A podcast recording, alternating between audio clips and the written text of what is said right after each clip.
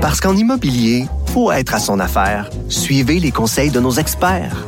Via Capital, les courtiers immobiliers qu'on aime référer. Bonne écoute.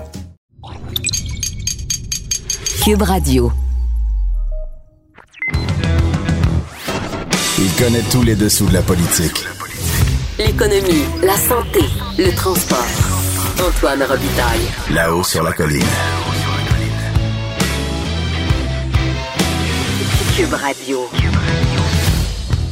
Excellent jeudi à tous. Aujourd'hui à la hausse sur la colline, ça sent la fin des classes. On commencera l'émission avec notre dernier bilan du vadrouilleur pour la session, Patrick Belrose.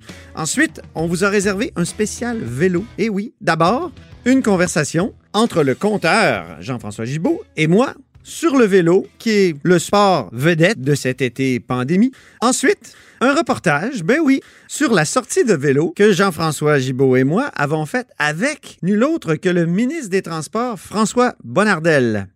Mais d'abord, commençons par écouter le bilan du vadrouilleur qui est avec nous en studio. Donnez-moi des roses, mademoiselle, car j'ai rendez-vous.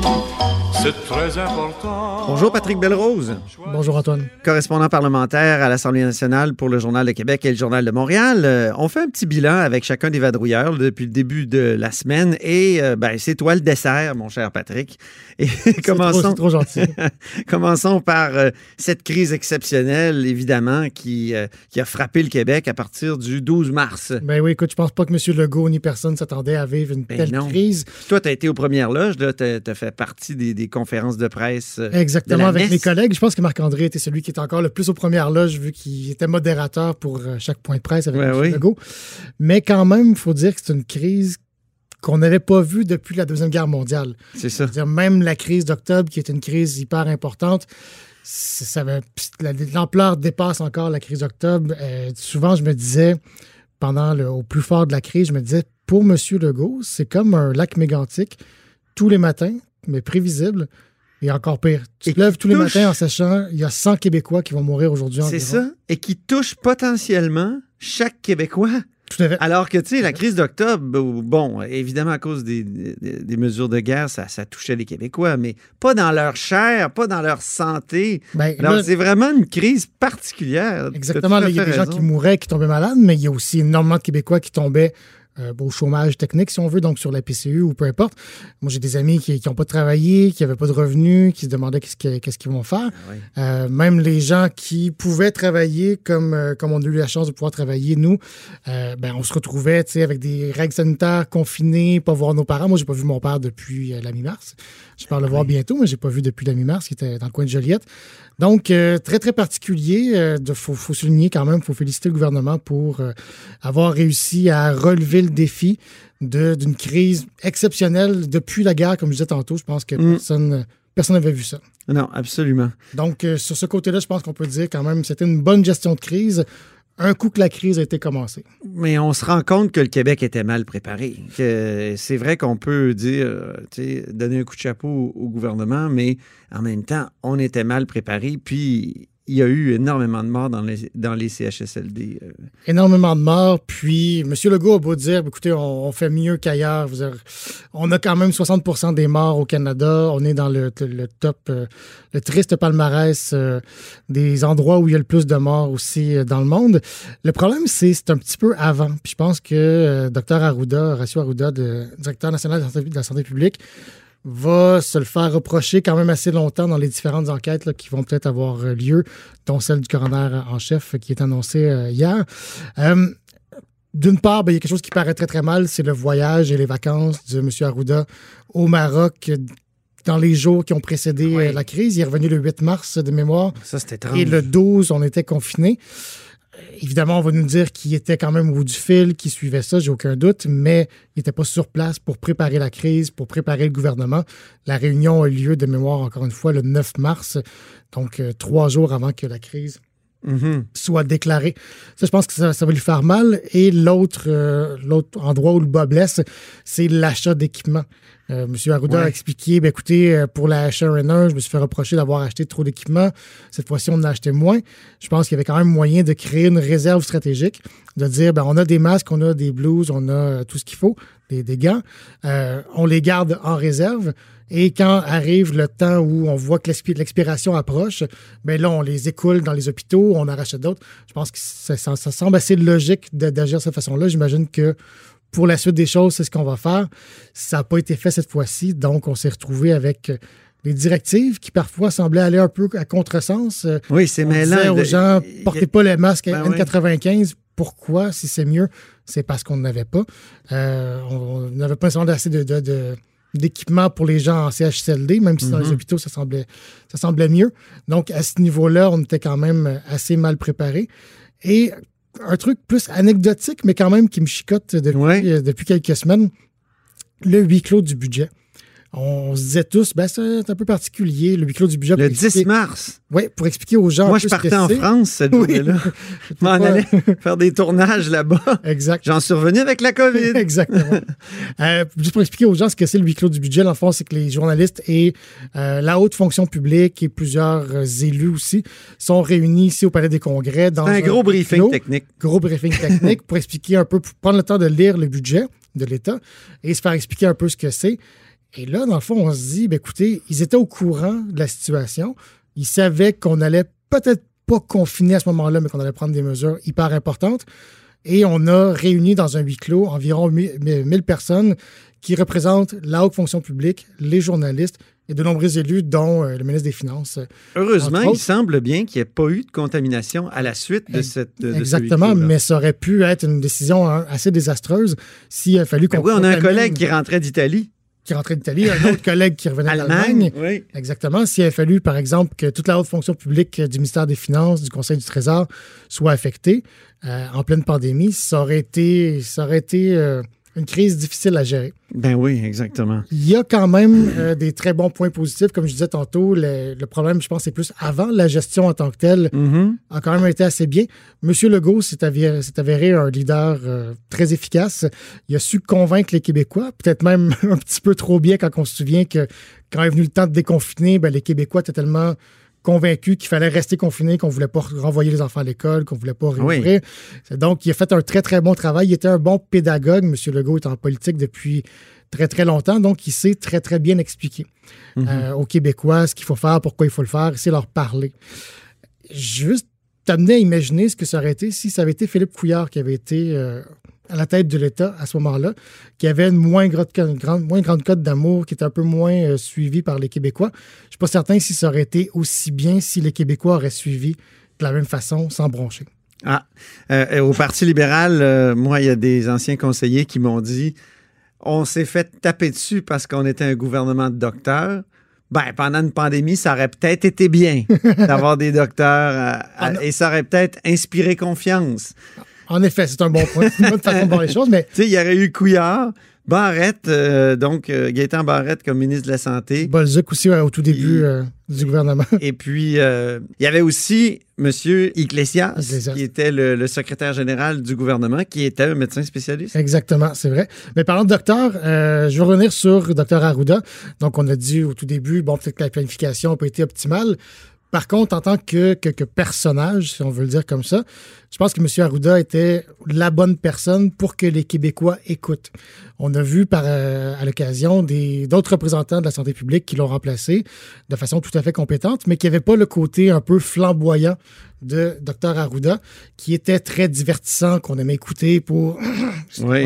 ses anecdotes, euh, ses tartelettes portugaises dont on se souvient. Donc, ça fait en sorte que les Ah, au Québécois- début, c'était vraiment, ça dédramatisait, puis en même temps, ça nous conscientisait. C'était un Exactement. mélange des deux qui est formidable. ouais. Avec euh, M. Legault qui était le leader pédagogue, Dr Arruda qui était divertissant, qui tapait sur la courbe. On se souvient quand il se tapait sur la main puis qui voulait aplatir la courbe. Ben, ça faisait des bonnes clips télé qu'on Mhm. avait envie d'écouter. Ça faisait qu'on avait envie d'écouter le point de presse de 13 heures. Donc, pour ça, je pense qu'on a eu les, les bonnes personnes euh, au bon endroit. Ouais. Mais beaucoup de directives qui ont changé en cours de route, ça a été mêlant et j'ai vu les caricatures là euh, récemment et, c'était exact, ça exprimait extrêmement bien euh, le problème, c'est-à-dire que est-ce que c'est un mètre, est-ce que c'est trois trois familles différentes? Est-ce que c'est est-ce qu'on porte le masque ou est-ce qu'on le porte pas? Il y, a, eu énormément de volte-face. On peut comprendre là parce que c'est c'est un phénomène qui est insaisissable. C'est une nouvelle nouvelle euh, c'est un nouveau virus. Exact. Je pense pas que ça, ça finit par un peu gruger la confiance de la population. Comme tu disais, c'est un peu inévitable. La, la situation évolue rapidement. On prend une décision aujourd'hui, demain. On prend une décision aujourd'hui, demain, peut-être que la situation va être différente. Par contre, et et il y a aussi le fait, je voulais dire, que dans le fond, quand les Québécois ont commencé à voir qu'il y avait de moins en moins de cas, ben, on a commencé à se dire, ben, écoutez, est-ce que c'est vraiment nécessaire d'avoir telle telle mesure? Mais il y a des décisions qui sont difficilement explicables. Par exemple, euh, moi, je me souviens que le 6 mai, quand euh, Geneviève Guilbeault a annoncé qu'on allait finalement pouvoir permettre aux enseignants, aux éducatrices de 60 à 69 ans de revenir dans les classes, dans les CPE. On s'est tous dit, ben, ça fait des semaines que M. Legault nous dit les gens vulnérables, c'est à partir de 60 ans. Les grands-parents doivent pas prendre leurs petits-enfants dans leurs bras. Et là, tout d'un coup, il y a un besoin de main-d'œuvre et on dit Ah non, la santé publique, finalement, a abaissé l'âge à 60 ans. Je me souviens, moi, je suis revenu au bureau puis j'ai dit à mes collègues ben, j'ai l'impression que les Québécois suivront pas. Ce Ouais. coup-ci, j'ai l'impression qu'ils suivront pas.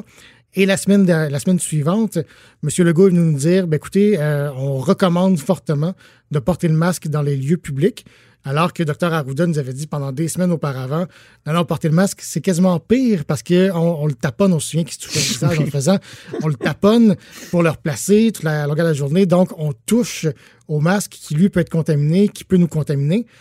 On a l'impression, après coup, dans le fond, qu'on ne voulait pas le recommander parce qu'il n'y avait pas assez de masque pour tout le monde. Ben oui, c'est ça. Puis qu'on a trouvé une bonne raison de dire, ben, écoutez, portez-les pas, ça va être pire.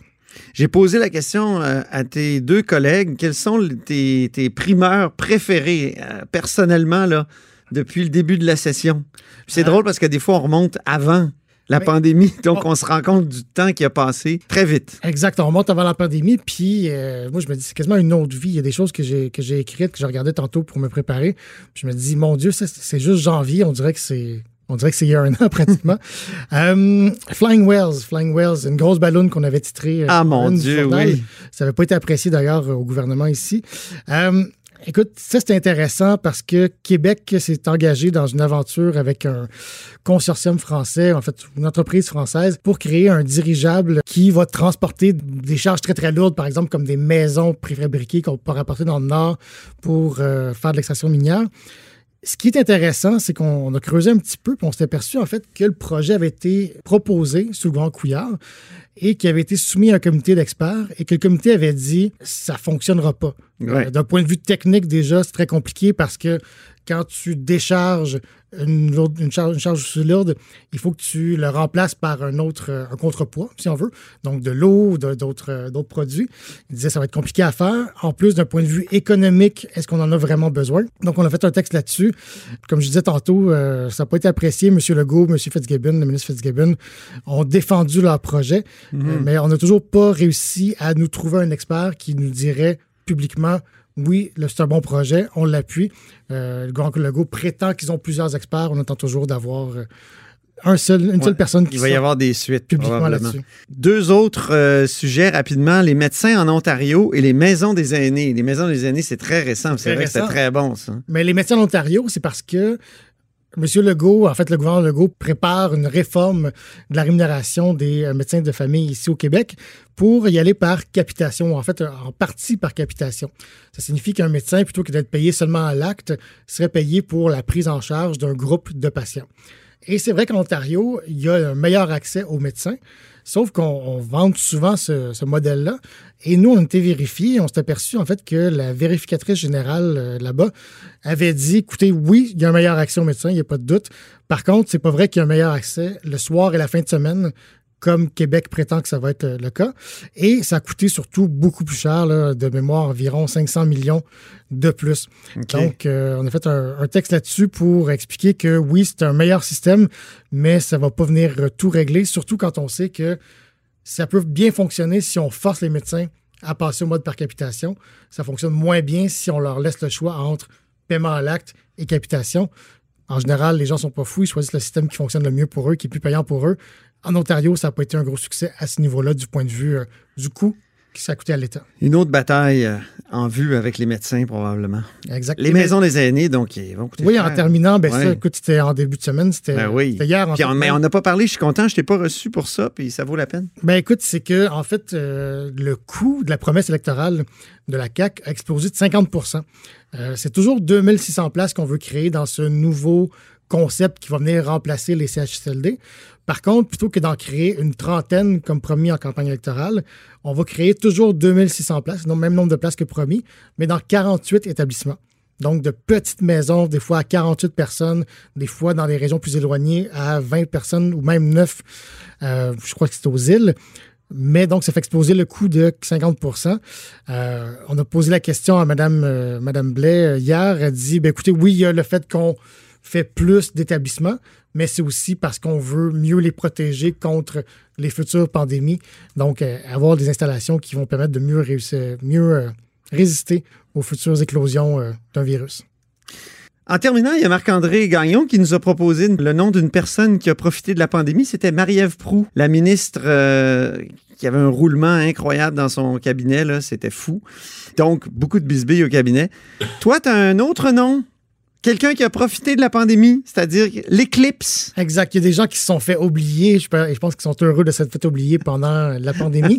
Euh, J'ai choisi Fatima Ouda Pépin, donc notre déléguée générale du Québec à Dakar. Oui. Euh, en fin février, 24 février, Radio-Canada avait sorti euh, un rapport assez accablant sur les, les premiers les premiers mois de Mme Ouda Pépin à Dakar pour dire en fait que ben, de un, Mme Ouda Pépin avait refusé de rester à la résidence officielle du Québec euh, sur place, euh, préférait dormir à l'hôtel. Il y avait des, euh, des rapports avec ses collègues qui Ben étaient oui. extrêmement tendus, des gens qui ont démissionné. On parlait d'un climat de travail délétère et aussi insultes aux gens du Sénégal. J'ai vu des articles là-dessus Oui. de gens du Sénégal qui, qui disaient on nous interdit de parler Wolof, donc la langue locale, Ça va bien. dans- à la délégation. Mais il y a eu la pandémie. Exact. Et donc, Québec avait euh, lancé euh, un audit interne pour voir euh, comment ça se passe au Sénégal. Et comme tu dis, il y a eu la pandémie. Donc, pour l'instant, ça a été oublié, mais évidemment, on a des journalistes qui n'oublient pas. Donc, il y aura des suivis qui seront faits là-dessus au cours des prochaines semaines. Formidable. Merci beaucoup, Patrick Belrose, euh, pour ce bilan. Puis, euh, on te souhaite un excellent été euh, en pandémie. C'est sûr que. Mais, mais tu as un vélo, donc. euh, Oui, exactement. Mais on va rester aller. au Québec plutôt Oui. que d'aller en Italie, euh, comme prévu. Exactement. Donc, correspondant parlementaire à l'Assemblée nationale pour le Journal de Québec et le Journal de Montréal. Vous êtes à l'écoute de là-haut sur la colline. Parce qu'en immobilier, pour être à son affaire, suivez les conseils de nos experts. Via Capital, les courtiers immobiliers qu'on aime référer. Bonne écoute. Là-haut sur la colline. Une entrée privilégiée dans le Parlement. Cube Radio. Bonjour,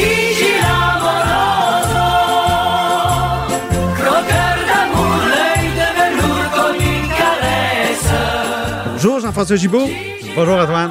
Notre compteur et accessoirement directeur de la recherche à QMI et, et notre cycliste. hein, parce qu'on va parler de vélo. On parle de vélo aujourd'hui, c'est le fun. C'est ça, exactement. Parce qu'on aime ça, mais aussi parce que c'est le sport vedette de la pandémie, de cet été de pandémie. Tout le monde va faire du vélo. Tout le monde va faire du vélo. Tu demandes à quelqu'un, un crinqué, ouais, moi je vais faire du vélo là, à fond la caisse. Tu demandes à d'autres personnes qui disent, ouais, je me déplace en vélo maintenant. Euh, une autre catégorie, c'est moi, je vais faire des voyages en vélo. Le vélo va être un peu partout parce que je pense que c'est plus pratique pour la distanciation. Puis ben, les sports de Ben, groupe écoute. sont, sont bannis pratiquement. On a été enfermés pendant des semaines, des semaines. ça. On a comme un besoin d'être dehors, un besoin de dépenser tout ce qu'on a ingurgité quand on mangeait nos émotions de pandémie. tout le monde est un peu là, là et ça Absolument. paraît. Ça paraît, on le voit dans les rues, on le voit dans les commerces. Euh, visiblement, le vélo, c'est un des exutoires de la pandémie. C'est ça. Alors, euh, les boutiques de vélo, d'ailleurs, ne fournissent plus actuellement. Puis, je sais que tu as parlé à des gens. Tu as fait quelques téléphones euh, parce que on voit les fils interminables devant les boutiques. Moi, j'ai essayé de faire ajuster mon dérailleur, puis on m'a dit Ah oui, ben peut-être au mois d'août. OK. Exactement. Ça, c'est leur beau problème. Ben oui. C'est leur beau problème. Moi, j'ai parlé à Philippe Desgagnés, qui est un des propriétaires là, de Mathieu Performance, là, dans le fond, qui est la, la plus grosse boutique de vélo ici dans, dans la région de Québec. Ouais. Et euh, il me disait que c'est du jamais vu. C'est-à-dire qu'ils ont réouvert, eux, bon, fin avril. Il dit la première journée, il y avait 60 personnes qui faisaient la file à l'extérieur du commerce et qui attendaient. Puis là, il me disait, ben là, on s'est dit, bon, c'est normal, c'est la première journée. Mais il dit, c'est pas ça. Il dit, c'est comme ça à chaque jour depuis la réouverture. Puis ben, ils fournissent pas. Puis là, il me disait ça, ben, tu sais, c'est- ils voudraient pouvoir dire aux clients, justement, ben, votre dérailleur, on va le réparer aujourd'hui, mais ils ont déjà, les vélos sont stockés dans l'entrepôt, puis euh, ils fournissent tout simplement pas. Alors, euh, écoute, juste pour te donner un peu euh, un, exemple concret, il me disait, normalement, dans, dans une saison complète, eux, ils vendent 4000 vélos. OK. Ils les ont déjà vendus cette année. Ah ça, oui? ça donne une idée à quel point ils ne fournissent pas. Et il me disait, c'est les crinqués comme nous, ben évidemment, on les revoit tout le temps. Ouais. Mais il disait, on a euh, cette année un- une nouvelle clientèle là, de 30 à 35% de clients que c'est des gens qui ne voyaient pas avant. Donc, des gens soit qui débutent le vélo ou qui reviennent le vélo à- à- après avoir euh, été des années sans, sans toucher à ça. Des fois, c'est depuis la jeunesse. Puis ils vendent des vélos électriques. Puis aussi. ils vendent des vélos électriques. Donc, il dit, les gens, là, il dit, ils avaient mis de l'argent de côté, disons, pour un voyage.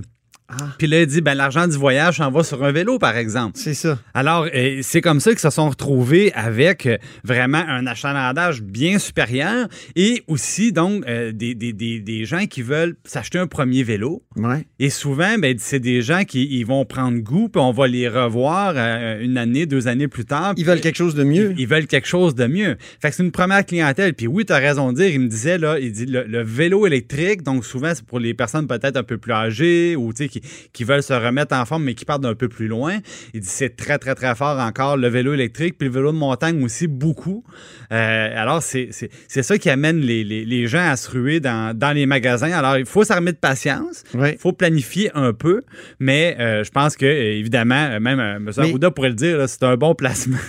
Puis là, Même pour la hier- santé. Hier, nous, pour marquer le coup, on est allé faire un peu de vélo avec le ministre des Transports, nul autre que François Bonnardel. Puis, bon, on a notre reportage qu'on va diffuser en bloc 3 euh, de l'émission. Puis, François Bonnardel nous disait hier, parce qu'il connaît ça, le vélo quand même, Ah oui, le ministre, c'était un vrai adepte. Oui. Il nous disait que les fabricants de vélos ont des problèmes aussi euh, de, de production, un beau problème là aussi. Ben, il a entièrement raison. Euh, le- le- je reviens à, à, à M. Desgagnés. Il me disait, eux, ont, euh, ils détaillent 10 marques de vélos euh, différentes, ce qui est beaucoup. Et là, ils me disent, le problème, c'est qu'ils disent, les, les 10 sont en rupture de stock. Alors, ils disent, on voudrait bien avoir des vélos pour notre clientèle, mais on est obligé de, de s'excuser, de les faire patienter parce qu'il dit, c'est la guerre entre les magasins de vélos pour qui allait avoir le dernier exemplaire ou la dernière commande, les distributeurs puis les fabricants fournissent pas? Incroyable. Alors, il dit c'est leur plus grande difficulté. Euh, alors, le- le- oui, le- M. Bernardel a entièrement raison de, de- de souligner ça, euh, parce que euh, le- les gens, dans le fond, se, se- se lancent là-dessus, puis bon, le seul problème qu'ils ont, c'est de devoir patienter. J'ai même un ami, Antoine, il s'est dit, je sais ce que je vais faire, je vais m'en acheter un usagé. Ah, ah, ah. Pas facile. Même chose? Ah mon Dieu, ça part dans la journée. Ah oui. Ils disent, on passe notre temps, ils disent, on appelle, puis ah, ben, c'est parti, monsieur. Ils disent, ouais, mais vous l'avez mis à vendre, vous l'avez deux heures. Ben, ça fait déjà longtemps qu'il est vendu. C'est incroyable. oui. Il y a- donc, pour revenir au ministre, euh, François Bonnardel est en forme, hein? Il est très en forme. parce qu'on a fait quand même un, une heure et quart, près- près- non, un peu moins d'une heure et quart. On a fait des côtes solides à Québec, un 26 km. Ouais. On a monté la côte Ross, la côte Sillery, la côte Gilmore, la côte Dinan, la côte de la Potasse, d'Auteuil. Avec facilité, là, M. Bonnardel, il montait ça euh, Ah, sans mais problème. un- Je dis monsieur, j'ai le même âge que lui. Je pense que je suis encore plus bonhomme que lui, mais en tout cas. Non, mais il faut, il faut le, il faut le dire. là. François Bonnardel, c'est un crinqué de vélo, Ouais. un mordu, qui aime les beaux, les beaux vélos, l'équipement de pointe. Il avait l'air à triper sur ton vélo. Oui, ben, a- je pense que le- j'ai fait un achat l'année dernière, puis euh, je pense que ça l'inspirait. Mais souvent, les tripeux de vélo, on aime ça changer. Hein? C'est comme n'importe quoi. ça. Quand, quand on a, quand on a comme ça une passion, ben rapidement, le nouveau modèle nous tombe dans l'œil, puis le nouveau gadget, puis on aimerait ça. Mais là, là, avec les vélos, il faut se calmer un peu, parce que quand même, tu sais, ça, ça, ça monte vite les prix. Mais. François Bonnardel, on parlait là, de largeur de pneus, de, de type de frein, du Tour de France. C'est un vrai tripeux. C'était comme des gars de char, là. C'est la même chose. C'est ça, exactement. Parce que toi, t'es un de char aussi. Ouais, mais plus de vélo. parler d'auto, mais plus Ouais. de vélo. Plus c'est de vélo encore. Alors là, évidemment, j'avais quelqu'un avec qui je pouvais jaser vélo pendant, pendant une, une- une éternité. C'est Puis ça. c'est un vrai adepte, là, on le sait, hein, les, les- Ah oui. inspirés de la compétition. Souvent, les, les vrais fans de vélo, là, ils- même, ils vont se faire les jambes là, pour avoir le même look Tour de France. là. Ah oui. lui, il est là, là. Ah oui, oui, Ah, oui, oui. absolument. Le- le- le- donc, c'est un vrai cycliste et il est en forme. là. Les coachs, je pense qu'il nous expliquait, c'est son parcours un peu quotidien Oui. à Québec. Quand il a la chance de sauver du ministère des Transports ou de l'Assemblée nationale, il dit, Exact. quand, quand j'ai une heure devant moi, là, il dit, je saute sur mon vélo, je vais faire cette- ce, ce parcours-là. Puis essentiellement, il, il- il le fait autour des côtes. Il veut monter des côtes parce que c'est difficile. Puis pour l'entraînement, c'est ce qui donne le meilleur rapport Ben, entre le temps et un bon entraînement. Comme tu le dis si bien, nous, les cyclistes, on aime ça se faire mal. On aime, on aime. Ouais, on est un peu, on, on aime avoir mal. Un hein. peu maso. Oui, un peu maso. Puis euh, donc, on a fait 315 mètres de dénivelé. Je vais mettre euh, notre, euh, notre- nos données Strava là, sur la page Facebook, question qu'on voit exactement ce qu'on a fait. Puis ça peut inspirer des gens. Là. Il y a tellement de belles côtes à Québec. Ouais, D'ailleurs, d'ailleurs, je vous invite à regarder aussi le vidéo sur YouTube de Jean-Michel Lachance. C'est un gars qui a l'air encore plus craqué que, moi puis toi. Là. Puis t'as l'air d'être un gars qui a fait de la course de vélo. Et lui, il a fait les 25 plus belles côtes de Québec. Donc, c'est un parcours extrême de 146 km. Allez voir ça, donc, sur YouTube. Parlons maintenant des. C'est une chose, une question qu'on a abordée avec François Bonnardel, le rapport entre les cyclistes et les automobilistes. Euh, Ça s'est amélioré. Ça s'est amélioré. Euh, c'est ce que euh, M. Bernardel nous disait. Je suis d'accord avec lui. Euh, je passe beaucoup de temps sur, sur euh, mes vélos là, depuis euh, au-delà d'une dizaine d'années. Et euh, c'est vrai qu'on on, on a moins de reproches à nous faire, moins de klaxons inutiles. C'est vrai par ailleurs, hein, les, les cyclistes, on n'a pas toujours un comportement irréprochable. Non, vraiment pas. on- les automobilistes. Je plaide coupable. Oui, oui, c'est ça. Ils n'ont pas le monopole de la mauvaise humeur, mais c'est l'entente entre les deux qui est, qui est problématique. Une des choses, évidemment, qu'on on essaie de l'expliquer, c'est que les automobilistes, des fois, font pas la différence entre des gens, par exemple, qui vont tout simplement prendre l'air tranquillement et des gens qui veulent s'entraîner. Ah Alors, oui. des fois, ils ont le réflexe de dire il y a une piste cyclable à côté, qu'est-ce que tu fais dans la rue Souvent, c'est ça qu'on se fait dire. Mais les, les- les- certains automobilistes ne comprennent pas que quand on roule à 35-40 km/h sur la piste cyclable, au milieu des petites familles, la personne qui promène son chien, la personne qui tient plus ou moins bien sur ses patins à roues alignées parce qu'elle commence, euh, c'est pratiquement, non, pas c'est pratiquement, c'est plus dangereux Oui, de absolument. zigzaguer au travers de tout ce monde-là que de, de rouler au bon endroit dans, dans la circulation. Puis ça, ben, il faut l'expliquer parce que. Il y a des gens qui se déplacent à vélo aussi pour qui, tu sais, moi, c'est, oui, c'est, pour l'entraînement, mais c'est aussi tous les jours, je me déplace à vélo. Donc, euh, c'est sûr, j'irai pas virailler sur une piste cyclable, souvent, qui sont faites pour le loisir, qui sont pas faites pour le déplacement. Pour, évidemment, quand on se déplace, là, on veut arriver d'un point A à un point B le plus rapidement possible. Alors, Ben, euh, évidemment. Surtout que dé- déjà que c'est. En partant, il n'y a pas de moteur. Le moteur, c'est nos jambes.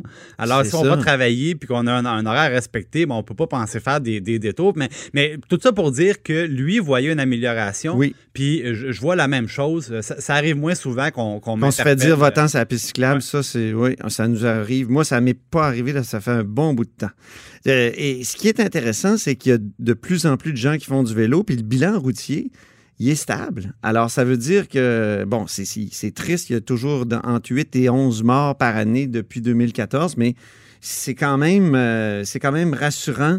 Euh, S'il y a plus de monde qui, font, qui fait du vélo puis qu'il y a- y le même nombre de morts, ben Donc, ça s'améliore. ouais. Mais il y a eu des mesures de prise dans les dernières années. ben oui. là. Puis il y, a, il y a eu beaucoup de pédagogie de fait, puis il y, a, il y a eu des campagnes de sécurité publique. Puis on a dit, évidemment, penser, puis dépendamment si on est sur une, une- une route, par exemple, à, à trois chiffres, ou si on est en milieu urbain, il y a des distances à respecter. Mais le fameux 1,5 mètres, là, on parle beaucoup de 2 mètres en confinement, mais oui. le, le 1,5 mètres pour euh, assurer la sécurité des cyclistes, ça aussi, les, les, les gens le respectent beaucoup plus qu'au- qu'auparavant.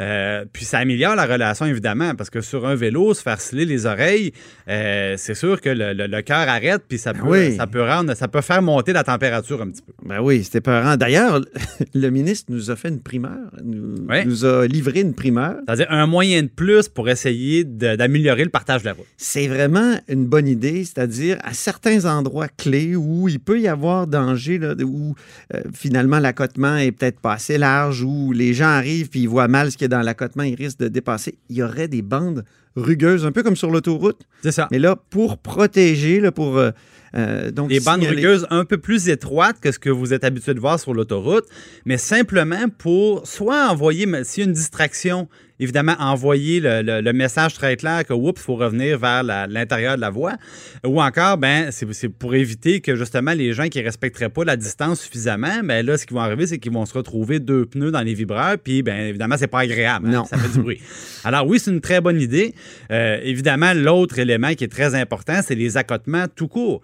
Moi, euh, je, je donne un exemple ici à Québec, là, sur Ouais. le, chemin très populaire chez les cyclistes, qui est l'avenue Royale, parce qu'on peut s'en aller vers l'est, puis vers Saint-Anne-de-Beaupré. Il y a des beaux paysages, c'est un beau coin. Il y a des endroits, ils ont refait le pavé, magnifique. Ils n'ont pas refait l'accotement. Donc, on roule sur de l'accotement de 15 ans, même si le centre de la rue, lui, il est flambant neuf. Alors, qu'est-ce qui arrive? Les trous sont dans l'accotement. On a tendance à vouloir se mettre dans la rue. On est dans la Parce rue. que on nous est- autres aussi, on aime ça, des, des, des- des Ben, belles tables de billard. là. Des petits pneus minces, c'est dur, là. Ça, oui. ça porte dur, comme on dit en français.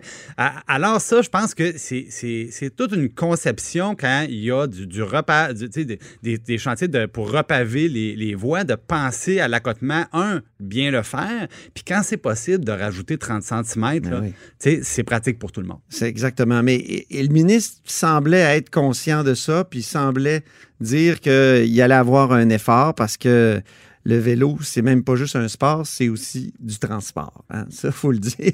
C'est les Donc, deux. euh, oui, c'est ça. Donc, on parle de, de la- des routes en déroute.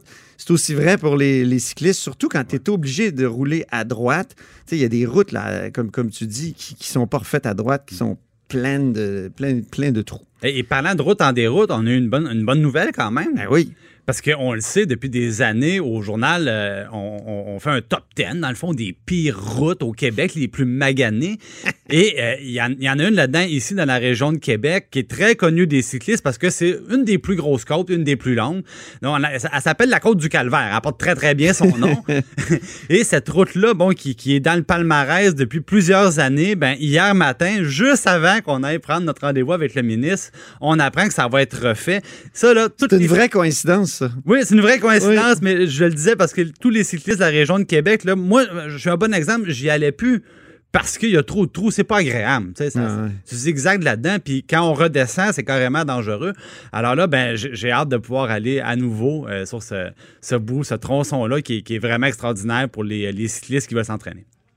pour, parlant de, de- de- d'asphalte magnifique, moi, la semaine passée, la fin de semaine passée, je suis allé au parc de la Mauricie.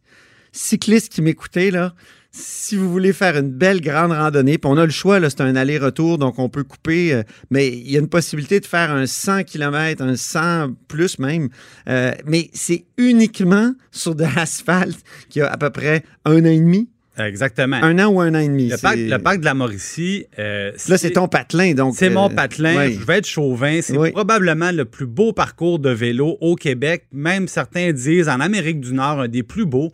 Parce que, premièrement, on est dans la nature.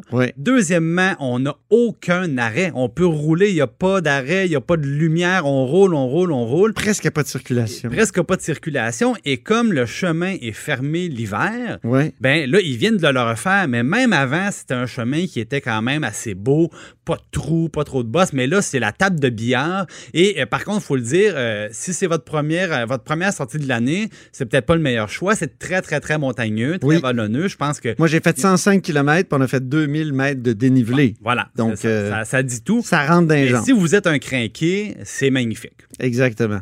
En terminant, c'est sûr que le vélo va être le sport vedette de l'été 2020. Sauf que là, il y a toutes sortes de règles de distanciation qui s'imposent. Oui, mais là- faire un petit rappel. Ben, normalement, c'est deux mètres. Et là, on a pris le ministre Bonardel en flagrant délit. Mais pour la. Non, mais il y a eu un choix à faire. Oui. faut le raconter. On, on est, On dans, est- oui. dans une bonne montée et on arrive derrière une dame. Bon, elle était, elle était mal équipée. Elle avait un, un- un vélo là, éléphant là, qui, qui devait peser une tonne. Mais au milieu de la côte, je pense qu'elle en avait assez. C'était pas facile. Puis nous, on passe Puis, à côté ben, d'elle. On, passe à côté. On là. la dépasse. Et elle dit c'est pas fin de me dépasser comme ça alors que je peine à monter. Bon, puis le ministre qui nous suivait, ben lui, ben, il a mis la main dans le dos puis il l'a aidé. Il l'a poussé. Il l'a poussé pour mon- monter la côte. Mais disons, je pense qu'il s'est dit, là, il y a deux choix. C'est ou bien je respecte pas le 2 mètres ou la madame risque, risque la chute. Ah oui, c'est En- ça, hein. En, entre deux mots, je pense qu'il a choisi le. C'était- Il a pris la, la bonne solution. C'était très généreux, mais ça a fait un peu capoter notre amie euh, le- Florence, euh, qui est l'attachée de presse. euh, Ah, elle surveille, hein? Il y a Oui, pas deux Florence- mètres, il y a oui, pas deux mètres.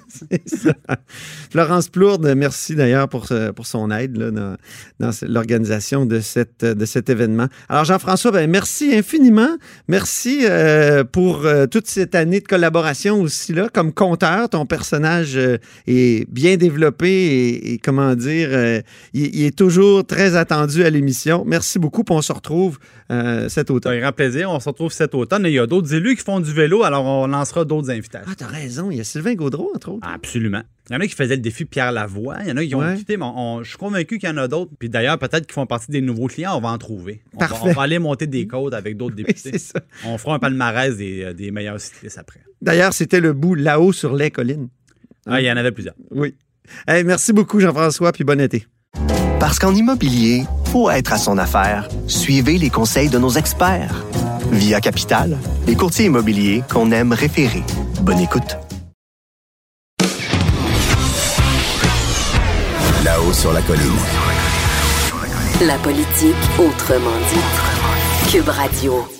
Pour cette dernière partie de l'émission Là-haut sur la colline, on vous propose un segment Là-haut sur les collines, un reportage sur notre sortie à vélo, à Jean-François Gibault et moi, avec le ministre des Transports, François Bonnardel, une sortie qu'on a faite à Québec, dans les côtes de Québec pour être plus précis. Bonne écoute. Quand on partait de bon matin, quand on partait sur les chemins, à bicyclette. On est en présence euh, du ministre des Transports, euh, finalement à la guérite de l'Assemblée nationale, tout près de la porte 6. On s'apprête à faire euh, tout un parcours, euh, parcours proposé par le ministre des Transports. Bonjour François Bonnardel. Bonjour les gars, c'était un plaisir d'être avec vous autres. Depuis quand vous faites du vélo comme ça, un peu crinqué, là? Un peu craqué, euh, j'en ai fait beaucoup jeune. Jusqu'à l'âge de 17 ans, petite blessure au genou, j'ai arrêté puis j'ai pas touché un vélo pendant 25 ans. Puis c'est une blessure à un genou, une rotule éclatée qui m'a ramené sur le vélo, voilà, 9 ans déjà. Puis ça m'accompagne, ça fait partie de ma vie depuis que euh, depuis ce temps. Donc, euh, que je, ministre, député, mon vélo m'accompagne dès que la saison commence. Je mets mon vélo dans le, dans- le véhicule de fonction ou dans mon véhicule à l'époque. Puis quand j'ai du temps, là, 90 minutes ou à peu près, j'essaie de sortir, euh, surtout en fin de journée, prendre un peu l'air. Puis c'est bon pour mon état d'esprit puis ma forme. Le circuit qu'on va faire, c'est un circuit que vous faites régulièrement? Ouais, mais ça, c'est une belle combinaison de réchauffement. Vous allez le voir, on va aller se réchauffer le long du fleuve jusqu'au euh, quai des Cageux. À partir du quai des Cageux, mais là, j'appelle ça mes multiples bosses. Que ce soit la côte Ross ou la côte à ou la côte Sillery ou la côte Gilmore, si on veut la faire au complet, la côte de la montagne, la côte du glacis. Alors, il y en a pour tout, pour tout le monde. Fait que c'est à peu près un 30 km, ben 400 mètres de, 300-400 mètres de dénivelé si on fait tout. Là. Des chiffres, des chiffres. Je me tourne vers le compteur. Le compteur dans notre émission, c'est Jean-François Gibault, évidemment, qui, parle de chiffres. Euh, toi, Jean-François, ce qu'on va faire aujourd'hui, c'est de la petite bière pour toi. Ah non, c'est des bons chiffres, ça. C'est des très bons chiffres parce que c'est beaucoup de dénivelé en pas grand temps. Je pense que les gens qui sont habitués à Québec, là, on n'est pas loin du centre-ville. C'est des, bons- des bons pourcentages, puis c'est l'accumulation à un moment donné qui fait mal aux jambes. Puis on sait pas si c'est volontaire, mais le, le monsieur le ministre a choisi une journée à 32. Ça aide pas, ça non plus. Il fait 32 degrés actuellement? Ça, ça ajoute 5 degrés d'inclinaison dans les pentes, je pense, je Antoine. Ouais. Heureusement, en vélo, on n'a jamais froid sur le plat, mais quand on monte, on a chaud en maudit. Donc, euh, pour ce qui est de la cohabitation vélo-auto, avez-vous l'impression, Monsieur le ministre, que ça s'est amélioré dans les dernières années? On parle beaucoup des vélos. Ici à Québec, c'est une ville qui est, on dit parfois anti-vélo. Avez-vous ce sentiment-là? Ben, je pense que les, les automobilistes, les camionneurs sont de plus en plus euh, civilisés. Euh, quand je dis civilisés, c'est le respect de la route. Euh, oui, c'était difficile, voilà quelques années déjà, mais je pense que euh, les gouvernements, euh, les municipalités, la place du vélo est importante. On, veut du transport actif de plus en plus dans nos villes. L'aménagement aussi se fait de la part des municipalités. Donc, oui, il y a de l'amélioration. Moi, je le vois. Euh, là, 4-5 ans, je pouvais me faire klaxonner une dizaine de fois, une quinzaine de fois par été. Puis juste l'année passée, je pense que c'est pas arrivé trois fois. Alors, euh, oui, il faut respecter, euh, quand je dis les consignes, la signalisation, arrêter au feu, euh, mettre une petite lumière. Moi, j'allume une petite lumière en arrière de mon vélo à chaque fois que je pars pour au moins indiquer que, que je suis là. On est petit comparativement aux automobilistes et aux camions, mais oui, ça s'améliore. Je pense que là-dessus, on peut dire merci aux camionneurs, aux automobilistes, parce que je vois une nette amélioration. Surtout avec le 1,5 mètre aussi, que les automobilistes et camionneurs doivent respecter, le 1 mètre en ville aussi. Euh, De plus en plus de gens, puis je m'amuse quand je suis seul souvent à compter le nombre de véhicules qui respectent le 1,5. là, mon- Je je vous dirais que c'est 80 Est-ce qu'il y a encore des choses qu'on pourrait faire pour améliorer cette cohabitation-là, puis pour peut-être favoriser euh, le vélo? Parce que plus on, se sent en sécurité en vélo, plus on a le goût d'en faire puis de l'utiliser comme transport euh, actif? Ben, je vous donne un petit scoop. Là. Je suis en train de travailler sur un projet pilote pour avoir des bandes rugueuses sur toutes les nouvelles routes qu'on va, va, euh, va bâtir au Québec, euh, qu'on va élargir ou autres, pour être capable de donner, pas les bandes rugueuses comme on les connaît, mais un peu moins, un peu moins larges, pour donner un signal aussi, il y a eu malheureusement des décès à ceux qui roulent en groupe ou seuls. Si l'automobiliste ou le camionneur empiète sur un peu l'accotement, on va immédiatement entendre, euh, entendre le bruit. Donc, vous aurez des annonces, je l'espère, cet été. Là, mon travail là-dessus, c'est un défi de sécuriser le réseau à gauche par droite. On investit tellement d'argent. Puis que la place du vélo est tellement importante, je pense qu'il faut faire une place et s'assurer qu'on va donner un environnement euh, correct pour les automobilistes, correct pour les camionneurs, mais correct pour les cyclistes aussi. Je me tourne vers le compteur. Euh, Jean-François Gibault, est-ce que ça s'est amélioré, toi qui en fais depuis longtemps aussi du vélo? Oui, ça s'est amélioré. Euh, je suis d'accord. Avant, ça arrivait très souvent qu'on se faisait indiquer, par exemple, s'il y avait une piste cyclable à proximité. Bien, allez sur la piste cyclable, les cyclistes. Moi, ça m'arrive vraiment beaucoup moins. C'est peut-être parce que j'avance en âge aussi, puis qu'on on, on- on respecte plus les personnes plus âgées. Mais euh, non, sans faire, je pense qu'effectivement, les, gens sont plus, sont plus au partage de la route. Puis, ben, c'est plus agréable, évidemment. Bon, ben c'est très bien. Alors, on part, on y va, on s'en va sur la, promenade Samuel Le Champlain, puis euh, pour faire un peu d'échauffement. Hein? Puis ensuite, ben, on va monter la côte Rosse. Est bien belle, la côte Rosse. Elle n'est pas si dure que ça. La plus dure qu'on va faire, c'est laquelle déjà, François Bonnardel? Bien, la côte du Céleri est assez, euh, est assez impressionnante. C'est à peu près 1,3 km. Euh, Guillemont, on va peut-être faire juste la moitié. On va descendre par euh, Laurier, puis on fera pas la butte euh, la plus pentue. La côte de la montagne, c'en est automne aussi. C'est un 16-17% dans la courbe là, à droite. Puis la côte de la glacis, quand on finit, là, à la rue du Glacis, là, ça fait mal aux pattes. C'est le circuit euh, de la Coupe du Monde qu'on s'en va faire. puis on finit avec le long faux plat pour s'en venir devant, devant le Parlement. Les gens n'ont pas conscience, mais les cyclistes, ils aiment ça souffrir, je pense. hein. On aime ça, ces côtes-là. On aime ça parler du pourcentage, tout ça. On mettra le trajet sur Internet, puis peut-être qu'on dé- on mettra les éditeurs au défi d'aller le faire, puis de nous dire si, euh, si ça a fait mal ou pas. c'est bon, ça. OK. Allez, il faut y aller, là. On va aller rouler. On était tous amoureux d'elle, on se sentait pousser les ailes à bicyclette.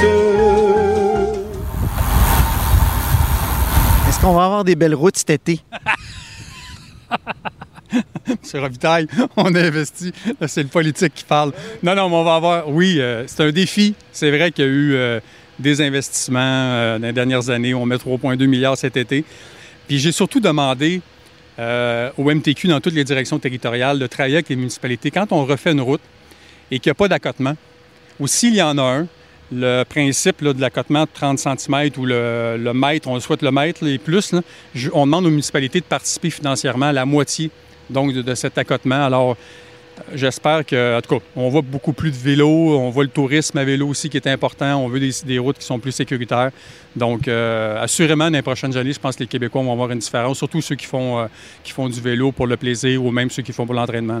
Parce qu'on en parlait en roulant, ça va être le sport de l'été, le vélo? Il paraît que les, les magasins fournissent plus. Bien, euh, ceux à qui on parle, c'est des ventes records cet été au Québec. Donc, euh, j'ose croire que, que le message de rester en santé est plus fort que jamais. Puis c'est le fun de voir les familles aussi sur les pistes cyclables. Euh, autant chez nous, ma blonde qui roule, euh, plus le, plus jeune qui a 8 ans, qui a son vélo de route, qui a son vélo BMX. on dirait que c'est un sport qui reprend, qui reprend sa place un peu plus encore une fois, dû peut-être à la pandémie ou au fait qu'on on peut bouger, on peut garder une certaine forme de distanciation, mais surtout garder la forme. Donc, euh, tant mieux, tant mieux, ces Québécois retombent en amour avec le vélo. Vous, les projets d'été, le vélo, sont de quel côté?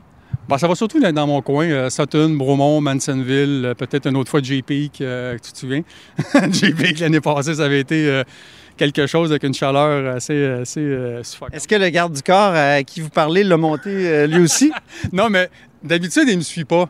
Mais cette journée-là, j'ai comme eu le réflexe de lui dire Suis-nous donc au cas où. Écoute, il faisait chaud, il faisait chaud. Je pense qu'on avait bu deux bouteilles à l'heure. À l'heure, que c'était un four en montant, en montant. Puis entre euh, Mansonville puis Sutton, par le sud, donc par JP, qui n'a pas de dépanneur, alors, on était content d'avoir, euh, d'avoir un backup euh, citerne euh, avec de l'eau, avec de, avec de l'eau dans le, dans le véhicule. Puis là, Pierre Lavoie, samedi, hein? Ou vendredi? Vendredi, oui. bon, ben là, c'est un, million de kilomètres virtuels que Pierre a mis au monde pour tous les Québécois à partir de vendredi. Donc, ceux qui, qui vont marcher, qui vont faire du vélo, qui vont courir, téléchargent l'application un million de kilomètres. Ils vont mettre leurs kilomètres pendant le week-end. Puis, dû à la pandémie, ben là, Pierre fait ça un peu plus petit, sinon très petit. Alors, vendredi, je roule avec lui de l'abbé jusqu'à Québec au centre Vidéotron. On part lundi matin de l'abbé avec euh, Louis-François Marcotte et Philippe Laprise, puis Pierre Lavoie. Alors, on va être dans le parc, euh, dans la réserve phonique, pas le parc, la réserve phonique euh, ce vendredi, puis arriver à Québec vers 5h, 5h30. Je me demandais tout à l'heure, quand on roulait sur la promenade Samuel de Champlain, est-ce qu'on est passé près de l'endroit où le troisième lien va, va surgir? Il me pose la question. je ne peux vous répondre. Mais j'ai le plan en tête avec plusieurs stations qui vont accompagner le réseau structurant. Mais je pense que les Québécois, les Québécois de la ville de Québec et de la Rive-Sud seront très fiers. Vas-tu avoir des vélos dans, le troisième lien? Non, mais ça aurait été le fun quand même. Mais là, ça n'aurait pas été sécuritaire, je pense, de mettre les vélos dans le tunnel. Dans un métro, ce serait possible s'il y avait juste un métro? Il n'y aura pas de métro. Il n'y aura pas de métro. C'est un bon journaliste. Hein? Faut dire qu'elle y mettait du cœur, c'était la fille du facteur. À bicyclette.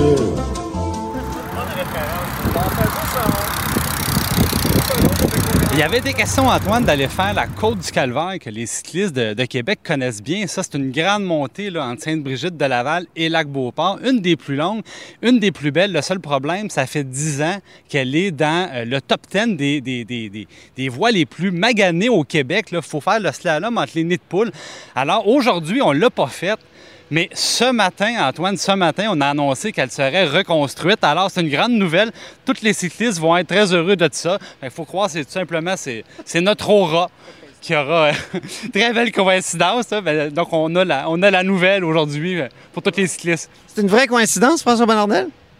Elle faisait partie du top 10 des routes de la honte. Ah oui? Des routes en déroute. des routes en déroute du Journal de Montréal et du Journal de Québec. Et j'étais très fier ce matin de voir mon collègue Sylvain Lévesque m'écrire François, enfin, enfin, nous referons cette route et nous ne pourrons plus participer à ce top 10 des routes maudites du Québec. Ça fait longtemps qu'il euh, vous gosse pour ça? Du jour 1. du jour 1 à aujourd'hui. François, tu m'oublies pas, hein, cette route-là, c'est la route de la honte chez nous. Il faut qu'on la répare. Puis ce matin, ben, la grande annonce. Bon, bon, on va aller la faire, euh, Jean-François, très bientôt. J'ai hâte d'aller l'essayer. Parfait. On va le laisser aller prendre sa douche. Merci infiniment. C'était vraiment le fun, en tout cas. De... Des belles côtes, hein? Des belles bosses, euh, comme Jean-François Gibaud dit. Oui, très beau parcours. Merci beaucoup. Ben, c'était le fun, les gars. On se reprend à l'automne. Certains, salut. J'oserai, j'oserai demain, quand on ira sur les chemins, à bicyclette. Cette émission est maintenant disponible en podcast. Rendez-vous dans la section balado de l'application ou du site cube.radio pour une écoute sur mesure en tout temps. Cube Radio, autrement dit. Et maintenant, autrement écouté.